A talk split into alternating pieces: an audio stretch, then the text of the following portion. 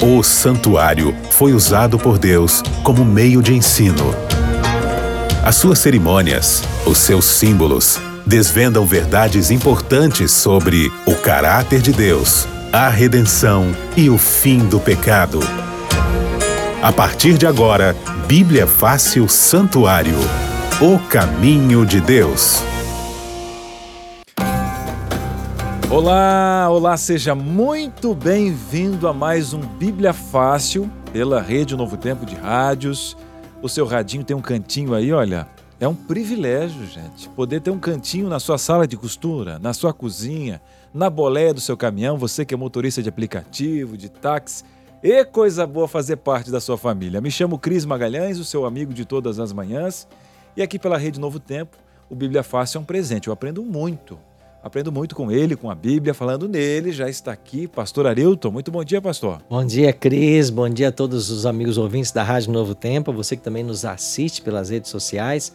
Seja muito bem-vindo ao Bíblia Faz. Todas as segundas às 11 da manhã, feriado ou não, a gente tem um encontro aqui para aprendermos mais da palavra de Deus. Que benção. Pastor lembrou bem aí o pessoal que está conectado com a gente pelo aplicativo, que está de cara nova, graças a você que é anjo da esperança. Viu que coisa boa? O aplicativo você não baixou ainda, é de graça. E você pode acessar as nossas redes sociais, arroba Rádio Novo Tempo, facebook.com.br também youtube.com.br Novo Tempo Rádio. Antigamente você tinha o sino só na praça, né? Agora você ativa o sininho que ele vai avisar você que o Bíblia Fácil está começando. E a gente começa, pastor, com um presente maravilhoso para os nossos internautas e os nossos ouvintes. Aqui está o presente. Quem está nos acompanhando pelas redes sociais vai poder ver esse santo DVD Santuário Caminho de Deus, você que está nos ouvindo, esse DVD foi preparado com muito carinho lá em Israel. Nós gravamos 13 temas, cenas lindíssimas, talvez nem todos saibam ainda, né, que a gente tem falado aqui no programa, mas lá no Parque Nacional de Timna, que é um parte de um deserto de Israel, por onde caminhou o povo de Israel na sua jornada até Canaã, eles montaram um santuário no mesmo tamanho do tabernáculo mosaico. E nós fomos até esse parque nacional e gravamos nesse santuário, além de gravar também em Jerusalém, Siló e outras regiões históricas né, da Bíblia, preparando esse DVD com muito carinho para você. É um presente, você pode ligar agora. Nós já estamos aqui prontos para receber a sua chamada. Nosso telefone 0 operadora 12 21 27 3121 ou se você preferir, mande o seu WhatsApp para nós, 12982444449. Basta dizer quero o DVD Santuário e a gente manda para sua casa. Que benção! Agora que você já vai pedir o seu presente, enquanto você pede, a gente vai a mais um tema. São 13 temas nesse DVD e nós temos o privilégio de estar com você toda semana nós chegamos já ao décimo tema. Se você está chegando agora, não tem problema, peça o seu DVD. Os demais programas também estão aqui no nosso canal no YouTube, youtube.com.br Novo Tempo Rádio. E vamos descobrir o tema de hoje? Pastor, qual o tema, o décimo tema desse DVD? Juízo final. Vai haver um juízo, viu? A Bíblia fala claramente desse tema. Todos os nomes um dia vão ser passados em revista e nós precisamos compreender esse assunto, até porque nós temos interesse 100% em compreendê-lo, né? Porque é questão de salvação ou perdição. Muito bem. Hoje você vai saber aí tudo sobre o juízo de Deus. E você já aprendeu aqui no nosso DVD né, do santuário celestial, o santuário terrestre e todas as analogias, né, como Deus, como um professor mostrando no santuário terrestre, inclusive sobre o juízo, pastor. Um exemplo, uh, o dia da expiação, né, todos os acontecimentos ali eles davam aquele símbolo né, do juízo de Deus sobre o povo de Israel. Hoje nós não temos mais esses acontecimentos, não temos mais o santuário terrestre. Como funciona o juízo no tempo de hoje no santuário celestial? Bom, nós entendemos que todas as festas, cerimônias e rituais que haviam lá no santuário mosaico e depois no templo em Jerusalém, eles apontavam para uma realidade superior, a ser cumprida no ministério de Jesus Cristo. E assim como havia um dia de juízo para Israel, também há um dia de juízo para todos nós. Eu queria, Cris, ler com os amigos ouvintes da Novo Tempo dois textos na Bíblia que falam sobre essa realidade do juízo. O primeiro está em Eclesiastes, capítulo 12, e nos versículos 13 e 14, sábio Salomão escreveu assim: De tudo o que se tem ouvido, A suma é, ou seja, o resumo é: teme a Deus e guarda os seus mandamentos, porque isto é o dever de todo homem. Verso 14. Porque Deus há de trazer a juízo todas as obras, até as que estão escondidas, quer sejam boas, quer sejam más. Então Deus vai trazer a juízo todas as obras. E por que é que Deus tem que trazer a juízo? Porque para ele salvar alguns e condenar outros, tem que haver razão para isso. Então tem que haver um juízo. Agora, não é que o juízo acontece porque Deus precisa dele, né? Porque Deus é onisciente. Deus já sabe uma pessoa se ela vai se salvar ou não. Agora, o juízo acontece para que todos os seres do universo, inclusive os anjos, eles saibam que Deus é justo. Porque desde o início, a acusação que Satanás dirigiu contra Deus é que Deus é injusto, que a sua lei é injusta, que seres criados e santos como eram os anjos, ou como os anjos são, não precisavam de leis. Esse foi o argumento de Satanás. Só que uma vez que houve o pecado no universo, Deus tem que lidar com isso. Então o juízo é para ficar claro, para que todos os seres criados por Deus saibam que ao salvar este e condenar aquele, Deus agiu com justiça.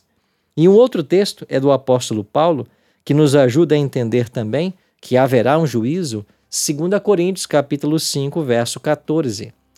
Ele diz assim, deixa eu conferir o texto aqui.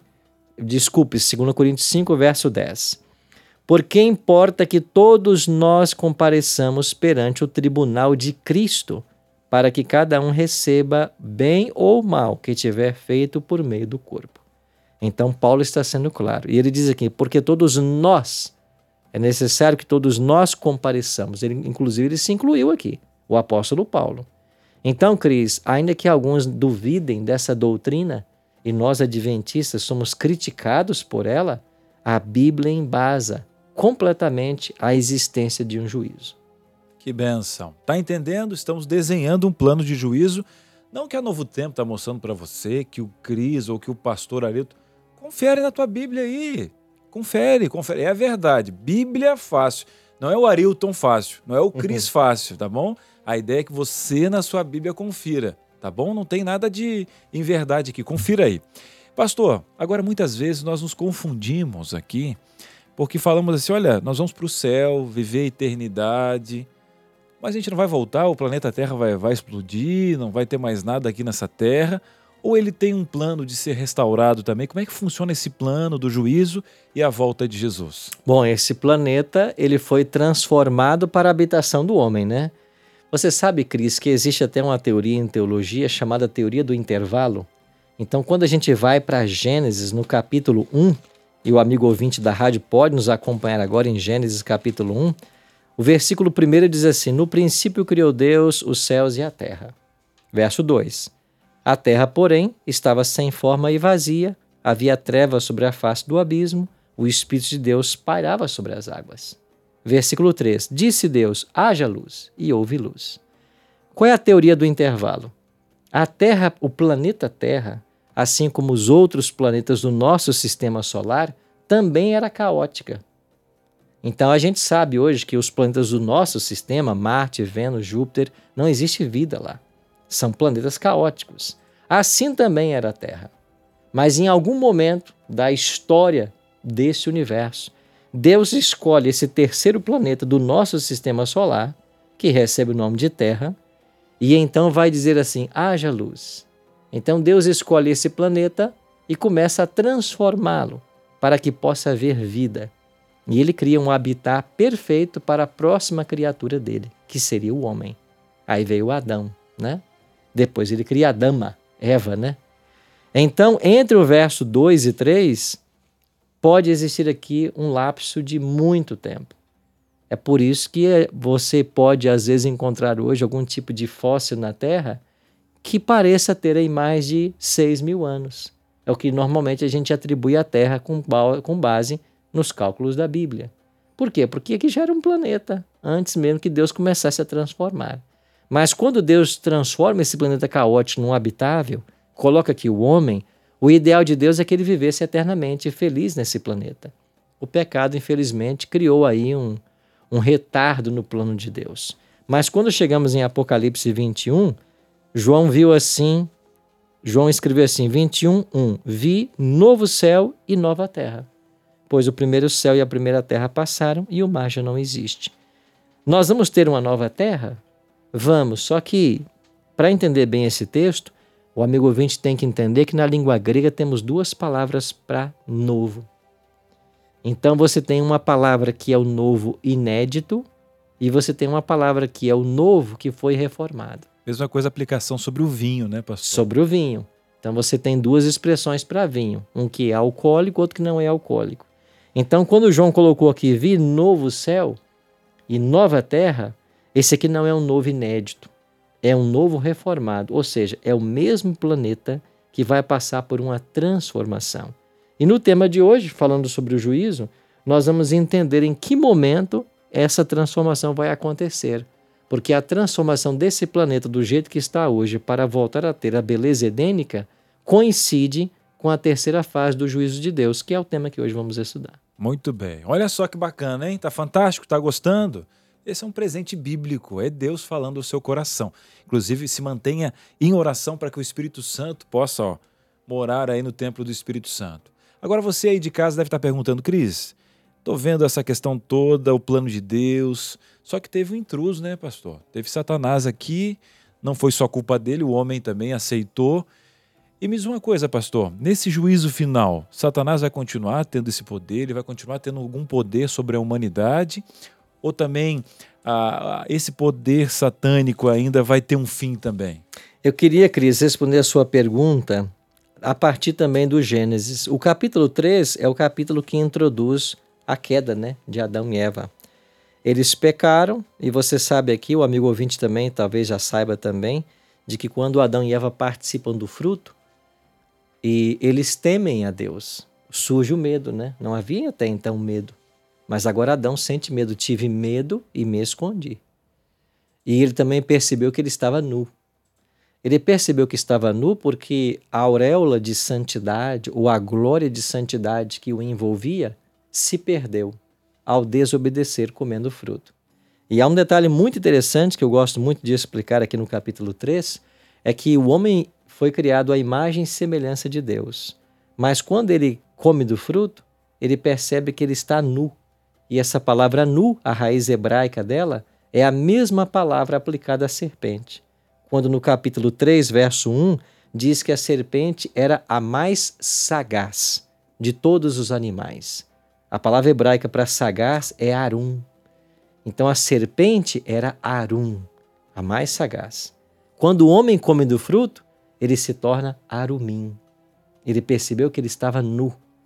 E a desinência da palavra arum, que é arumim, significa que ele era parecido com Deus, imagem e semelhança, agora ele se parece com a serpente. Então, o que é o plano da salvação?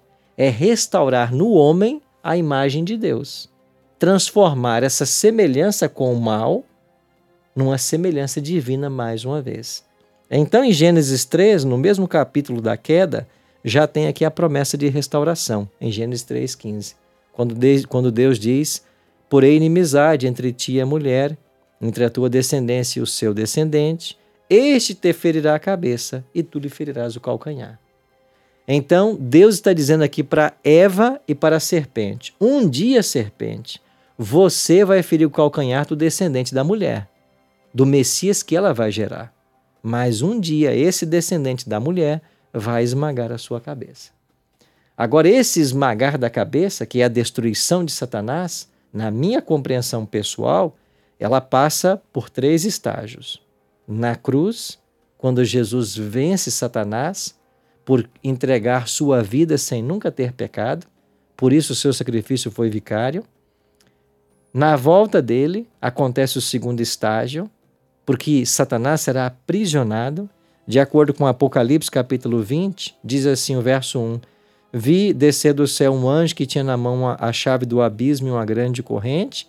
Ele segurou o dragão, a ser, antiga serpente, que é o diabo Satanás, e o prendeu por mil anos. Então, a prisão de Satanás na volta de Jesus é o segundo estágio do cumprimento de Gênesis 3,15. E o terceiro estágio vai ser a destruição final. Aqui em Apocalipse capítulo 20, também nos versículos 7 a 9, fala de Satanás sendo solto e ele é solto porque os ímpios ressuscitam. E o verso 9 diz que quando eles marcharem pela superfície da terra e sitiarem o acampamento dos santos e a cidade querida, Deus mandará fogo dos céus e os consumirá. Então, aqui para mim será a terceira fase, o terceiro passo e a destruição completa de Satanás. Então, eu vejo Gênesis 3,15 o esmagar da cabeça da serpente em três estágios: a vitória na cruz sobre o mal, a prisão na segunda vinda de Cristo e mil anos depois, a destruição completa pelo fogo. Aí sim o diabo foi exterminado completamente. E nunca mais o mal se levantará a segunda vez, de acordo com o profeta Naum. Muito bem, você está aprendendo? Agora você entendeu um pouquinho por que é Rádio Novo Tempo, TV Novo Tempo, dá esperança. Essa é a nossa esperança com base bíblica na verdade. Você aprendeu aqui no início que o mal começou aonde? No santuário e vai terminar no santuário. Permeamos o nosso estudo nesse plano de redenção e agora você está aprendendo sobre o juízo. E o mal terá um fim. Aprendemos que essa casa vai ser restaurada. Agora, pastor, o senhor citou aí, antes desse juízo final, quando Satanás será extinto, né? Extinguido aí para sempre, de mil anos, né? pessoal fala muito sobre o milênio. Antes da reforma dessa terra aqui, nós vamos estar passeando com Cristo aonde? Como que vai funcionar esse milênio com Jesus no céu? Quando falamos em céu, o que a gente tem que entender, o amigo ouvinte do Novo Tempo, é que existem vários céus, né? A gente conhece aqui o primeiro céu, esse que a gente está vendo aqui pela janela agora, né? O atmosférico. Acima dele tem o céu astral, que pode ser visto parcialmente à noite, aonde estão os astros, né? os sóis, as luas, as estrelas. E acima desse céu astral está o céu de Deus, que é o terceiro céu. A Bíblia fala disso. O apóstolo Paulo, né, em 2 Coríntios, diz: Conheço um homem que há 14 anos foi em visão ao terceiro céu. Então, Paulo está falando do terceiro céu onde Deus mora.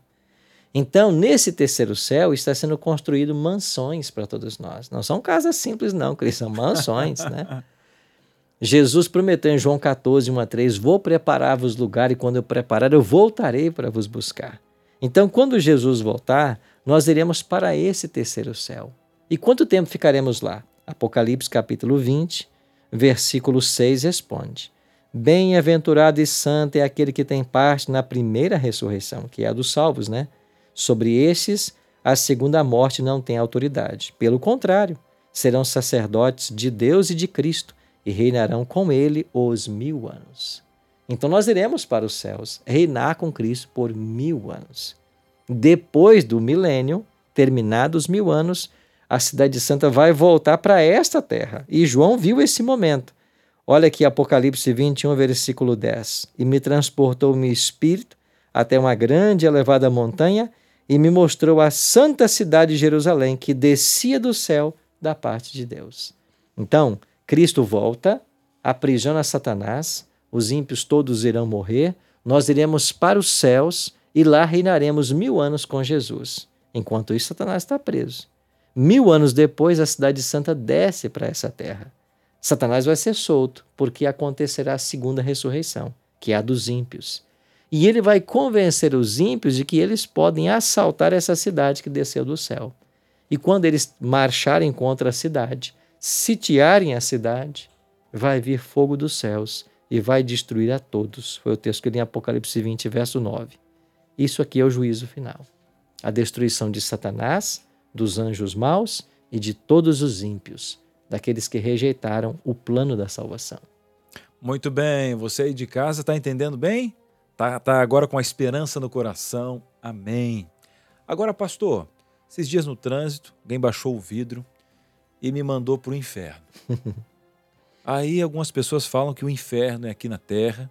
Outras pessoas, diante desse juízo final, falam que esse inferno está acontecendo agora. Tem gente que fala: olha, eu oro todos os dias porque falaram que o meu filho ele não morreu no Senhor, então agora ele está queimando, pastor. Então, diante dessa verdade que vocês estão aplicando agora na Bíblia, eu não encontrei essa passagem que me orienta nesse sentido. Como que eu posso chegar nessa conclusão? Porque muitos falam que o inferno é aqui na Terra, outros falam que é, na crosta terrestre, né? Mediaticamente aí fala que Satanás está com um garfinho agora com algumas pessoas.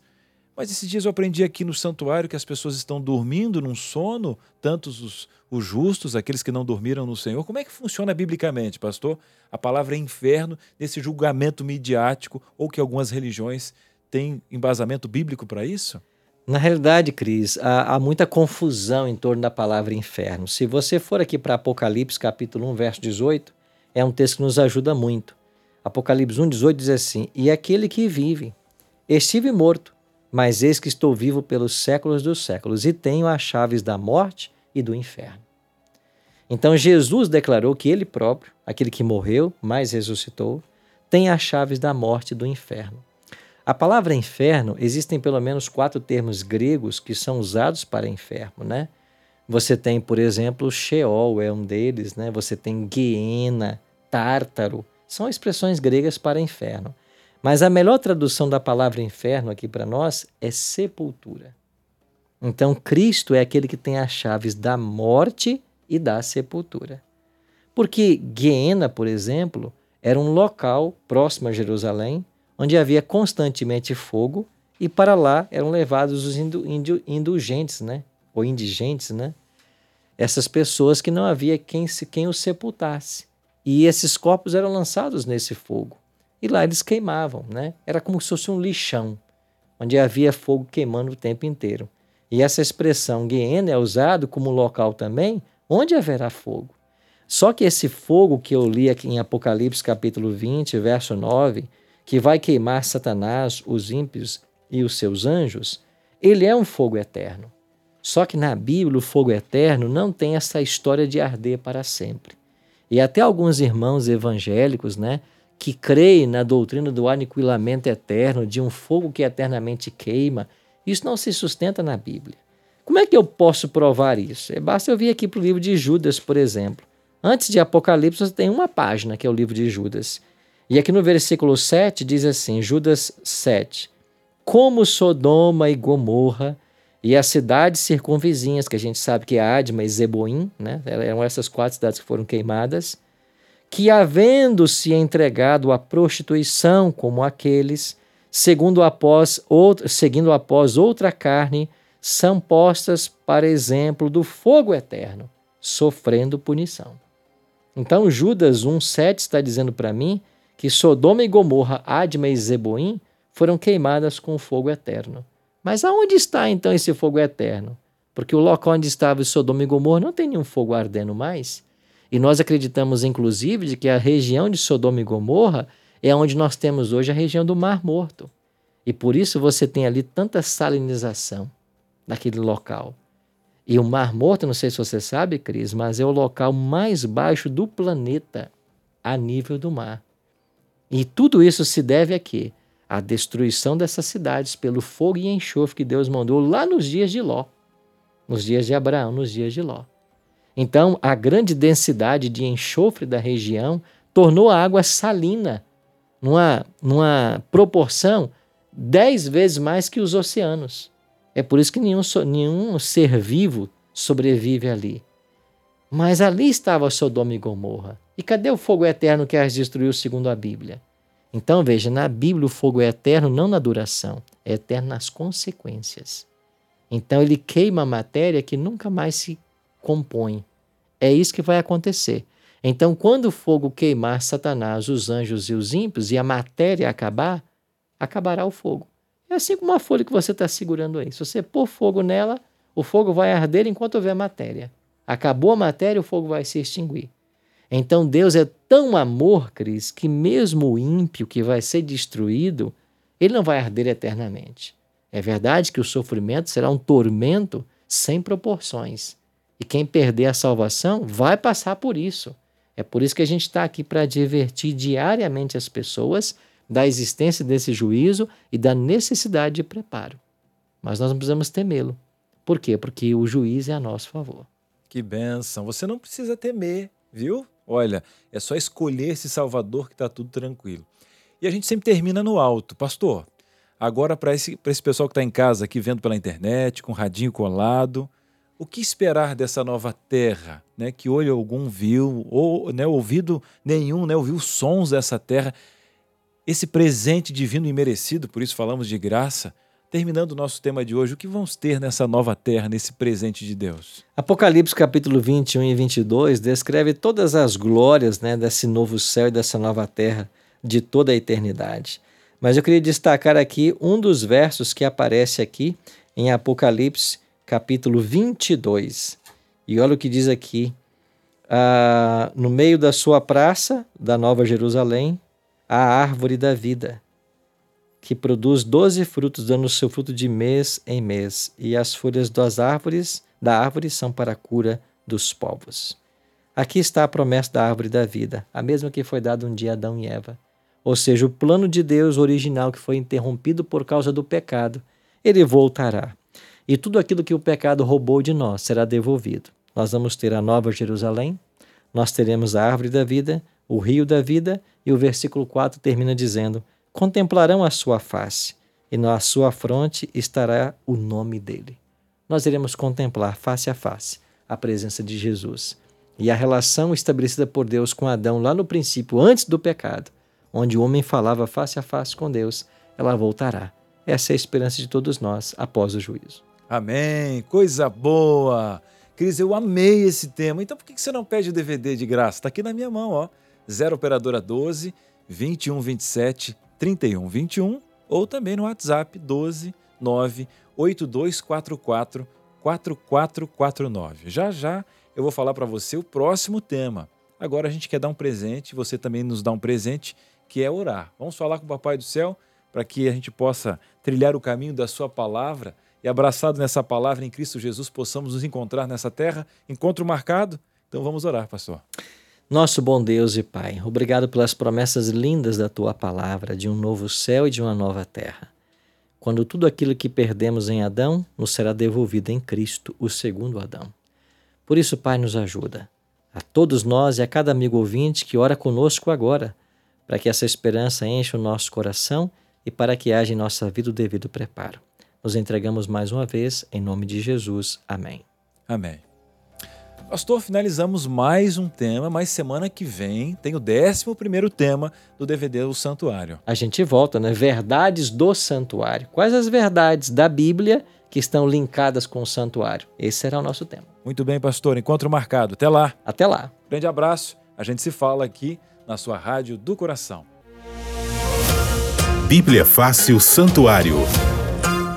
O caminho de Deus.